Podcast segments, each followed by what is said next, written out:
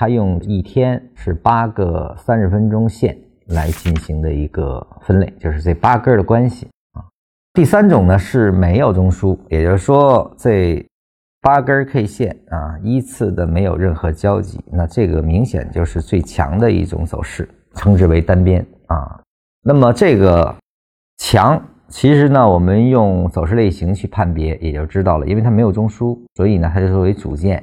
既然是某级别走势的主件，那它的级别一定小于中枢所规定的那个级别本身。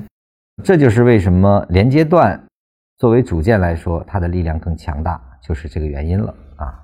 这个其实依然是我们的动能公式的一种表达啊。没有中枢，它就是更低级别的运动啊。如果可以连续，就表达出了一种强势特征，就是空间越大，但是级别却低，所以它的动能大啊。所以这也是好理解的啊。当然，禅师说的这个可不可能成为骗线啊？以及在什么情况下啊，在单类买点后出现这样的走势，出现大级别强势趋势的可能性又高了啊？这也是一种经验啊。我觉得这个并不是最重要的啊，它是不是骗线还是主离开段，实际上是豁然的。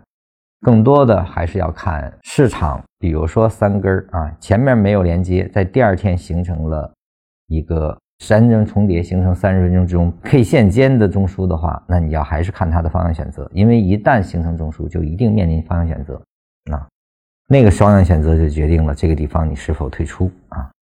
整篇课文呢，我只是想纠纠篇啊，有些朋友呢是把这篇课文当成一种重点，而后呢学了一个模型化思维，就是这是弱平衡，这是强平衡。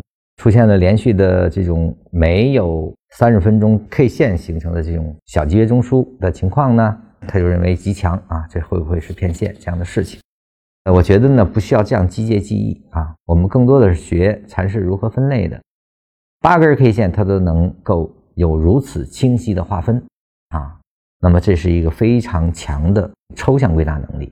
我们学的是这个啊。就说给你八根 K 线，你是否可以做出这样的一种分类？你是否像禅师一样可以无漏的把所有的情况都能呈现出来啊？这才是你应该学习的思维方式。